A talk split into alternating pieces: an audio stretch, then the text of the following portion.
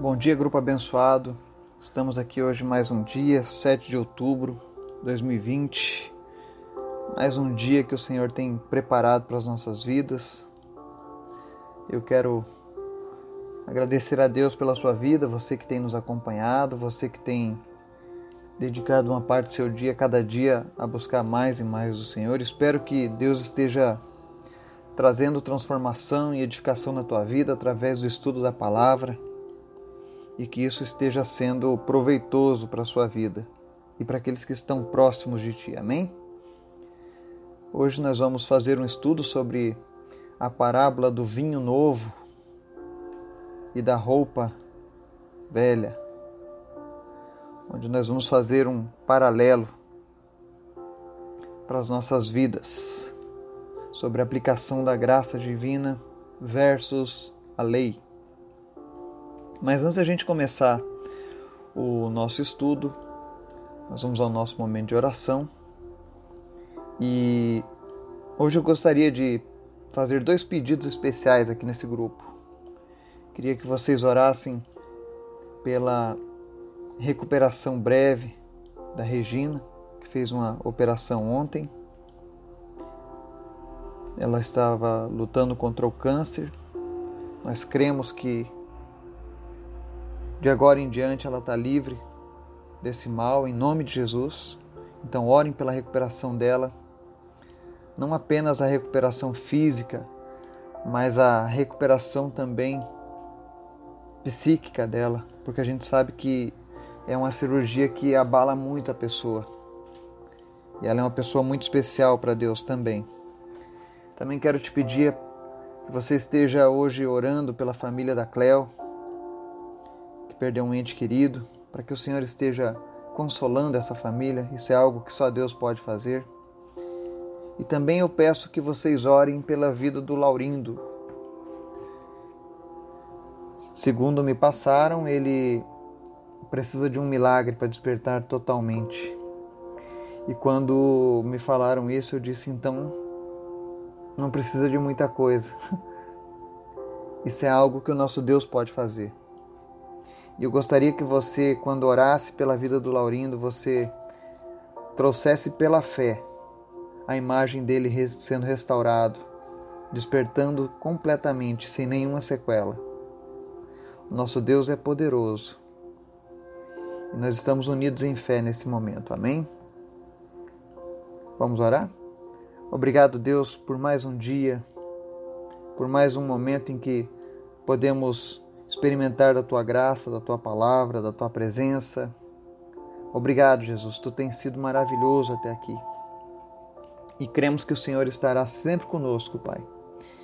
Não permita, Deus, que nada venha te afastar das nossas vidas, mas que a tua palavra esteja sempre gravada no nosso coração, de maneira que nós venhamos a sentir prazer em praticá-la, Pai. Senhor, eu te apresento nessa manhã a vida da Regina, da Cleo, do Laurindo em especial. Que o Senhor esteja, meu Deus, entrando com um milagre, entrando com consolo, entrando, meu Deus, com uma recuperação rápida na vida dessas pessoas, ó Pai. Que em nome de Jesus eles possam estar restabelecidos, sem nenhuma sequela, Pai. Sem nenhuma ferida, sem nenhuma mágoa, mas que estejam plenos do teu amor, Pai. Toma conta dessas famílias que estão enlutadas no dia de hoje, daqueles que estão lutando contra as doenças, contra uma enfermidade. Que o Senhor esteja, meu Deus, curando essa pessoa em nome de Jesus. Nos ensina cada dia, meu Deus, a sermos sensíveis à tua palavra, à tua voz. Ensina-nos a te ouvir, Jesus. Fala, Senhor, com cada pessoa deste grupo. Visita cada um de uma maneira especial que ninguém se sinta abandonado, que ninguém se sinta isolado, sozinho ou sem importância, porque essa pessoa tem importância para ti, Jesus. Que ela possa sentir o teu abraço nessa manhã, Pai. Nós repreendemos todo espírito de morte, todo desejo de tirar a própria vida, desejo de abortar. Se tem uma pessoa nessa manhã que estava pensando em praticar um aborto em nome de Jesus. Que o Espírito Santo venha te trazer paz, que ele venha te fazer mudar de ideia, que você venha contemplar a beleza que vai ser essa criança. Em nome de Jesus. Que o Senhor esteja agindo nesse momento nessas vidas, Pai. Toma conta, Deus, de cada pessoa que está nos ouvindo agora. Estende as tuas bênçãos sobre os seus familiares. E nos dá, Senhor, um dia na tua presença, Pai. Obrigado pela tua palavra, Senhor. E obrigado por este momento. Nós oramos agradecidos, Pai, em nome de Jesus. Amém. E diz a palavra em Lucas 5, versículos 36 a 39 diz assim: E disse-lhes também uma parábola: Ninguém deita um pedaço de uma roupa nova para a cozer em roupa velha, pois romperá a nova e o remendo não condiz com a velha. E ninguém deita vinho novo em odres velhos. De outra sorte, o vinho novo romperá os odres, e entornar-se-á o vinho, e os odres se estragarão. Mas o vinho novo deve deitar-se em odres novos, e ambos juntamente se conservarão. E ninguém tendo bebido o velho quer logo o novo, porque diz melhor é o velho. Amém? Essa passagem ela traça um paralelo. E é algo muito comum quando nós estamos conhecendo a palavra de Deus. A primeira coisa que a nossa carne nos ensina a fazer é, é fazer o remendo da roupa velha com a roupa nova. Deixa eu tentar explicar melhor o que Jesus quis dizer com isso. certas parábolas as pessoas não entendiam. Mas o conceito era mais ou menos o seguinte: eu tenho os meus conceitos seculares, né? ou seja, aquilo que eu aprendi desde criança. Eu tenho uma religião, ou eu tenho a minha forma de viver, a minha conduta de vida, muitas vezes pecaminosa. E a partir do momento que eu, eu carrego isso na minha vida, isso é a minha roupa velha.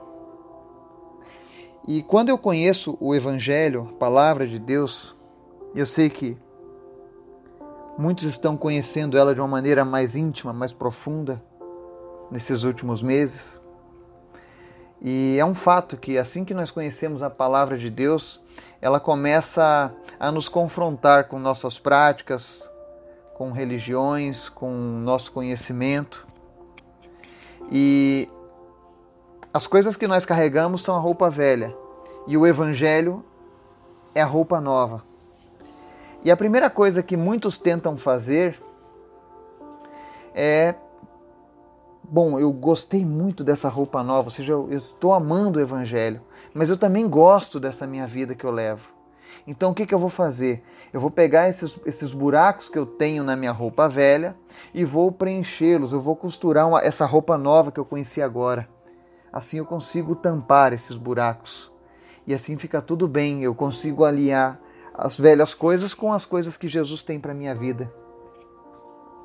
E assim muitas pessoas pegam a sua roupa velha, carregada muitas vezes pelo pecado, por conceitos errados sobre Deus e sobre a palavra de Deus, e tentam fazer um remendo com o Evangelho. E aí Jesus está dizendo que isso não dá certo. Porque em algum momento o remendo vai se romper. E aí você vai perder tanto a roupa velha, que ela vai voltar a ficar esburacada, como você também estragou a roupa nova, tirando um pedaço dela para tentar reparar algo que já não servia mais. Então não adianta na nossa caminhada a gente tentar conciliar o velho homem com aquele homem que está sendo moldado em Cristo. Quando eu digo homem, estou sentindo, estou dizendo no sentido genérico, homem e mulher, tá? Humanidade. Então assim, não adianta você tentar juntar as duas coisas. Quando nós viemos para Cristo, Ele exige de nós uma, uma coisa.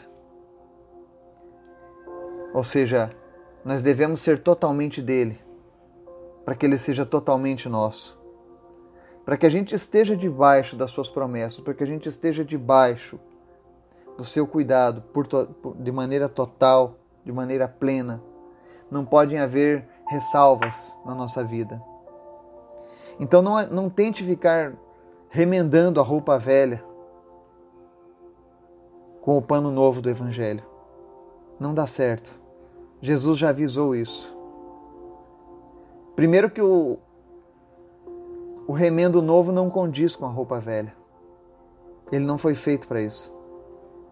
E aí ele segue dizendo: E ninguém deita vinho novo em odres velhos. Existia um costume de guardarem o vinho em odres de couro. E a maneira que você quando você colocava o vinho num odre de couro, num odre novo, colocava um vinho novo, ele via fermentando e aquele couro expandia para manter o, o, líquido intacto. Só que quando o, o, o odre de couro estava velho, você não podia fazer isso. Porque quando você colocava o vinho novo no odre velho, aquele vinho ia fermentar, ia envelhecer, ia expandir e o odre de couro não tinha mais como conter aquele líquido, então ele acabava estourando. Estragava tanto o odre velho quanto o vinho novo. E é isso que Jesus está dizendo. Que não se deita vinho novo em odres velhos. E aqui ele traça mais um paralelo. O odre velho é a lei, é o Antigo Testamento, é aquilo que os fariseus, os religiosos carregavam. Ou seja, ele serviu seu propósito, ele nos conduziu até Cristo, mas a partir do momento que a graça em Jesus é revelada, ela não tem mais esse poder. Ou seja, ele não, eu não posso pegar o, o que eu conheço de Jesus e tentar colocar dentro dos moldes do Antigo Testamento pela lei judaica. Não funciona dessa maneira. A lei não nos conduz a, a Deus, ela nos prepara para conhecer a Cristo. Mas o que nos leva a Jesus, de fato, o que nos leva ao céu, o que nos leva a Deus, é a graça de Jesus, que é o vinho novo. Então, não tente seguir por esses dois caminhos. Os judeus erraram nisso. Eles não queriam abrir mão da sua religião judaica. Os fariseus não queriam abrir mão do seu status, do seu, da sua posição na sociedade, da sua história da sua genealogia e Jesus oferece algo totalmente diferente. E aí é interessante que no versículo 39, Jesus diz assim: E ninguém tendo bebido o velho quer logo novo, porque diz melhor é o velho. Mais uma vez, a parábola confronta as nossas vidas.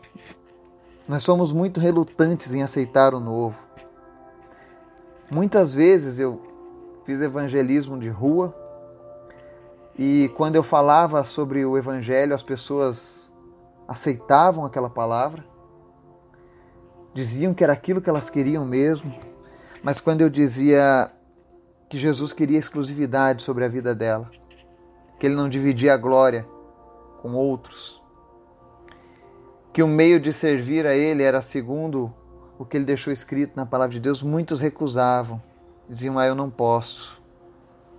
Eu cresci de uma maneira diferente. Lá em casa todos somos assim, eu não posso fazer diferente. Outros tinham medo. Porque realmente, quando você se acostuma com o vinho velho, ele é gostoso.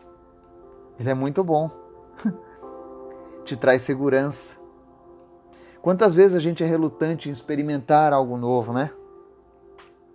Mas quantas vezes nós deixamos de conhecer algo maravilhoso, porque estávamos apegados à, à mesmice, a não fugir da regra, a não fugir do tradicional. E Jesus está dizendo: olha, não tenha medo de experimentar o vinho novo, porque provavelmente esse vinho novo vai ser aquele que vai te satisfazer, vai ser aquele que vai fazer o teu paladar ficar mais aguçado, você vai desejar ainda mais. O velho um dia foi novo. e hoje faz parte da sua vida. E agora Jesus quer te oferecer algo melhor, que é o seu novo vinho, a sua nova aliança. Então saia da zona de conforto, saia do comodismo, saia do, tra da, da, do tradicional e experimente o novo vinho que é Cristo. Experimente as promessas que estão reservadas para a sua vida no Novo Testamento. Promessas que foram adquiridas com sacrifício lá na cruz do Calvário. Não fique remendando a roupa velha. Não queira colocar esse vinho novo que você está recebendo no odre velho, ou seja, a palavra diz que uma das coisas que Jesus faz com o homem é, é dar a ele um novo nascimento, ou seja, o velho homem não comporta o vinho novo, precisa nascer de novo. Jesus quer fazer de você um, um odre novo para receber esse vinho novo. E à medida que esse vinho novo entrar na tua vida, ele vai fermentar, como nós aprendemos outro dia, né? Ou seja, o reino de Deus vai crescendo dentro de você e você vai expandindo. E conforme você for crescendo, esse novo odre que vai ser o teu caráter, que vai ser o teu espírito refeito em Cristo, ele vai gerar muitos frutos, ele vai ser abençoado e vai abençoar os outros. Esse é o desejo de Deus para as nossas vidas.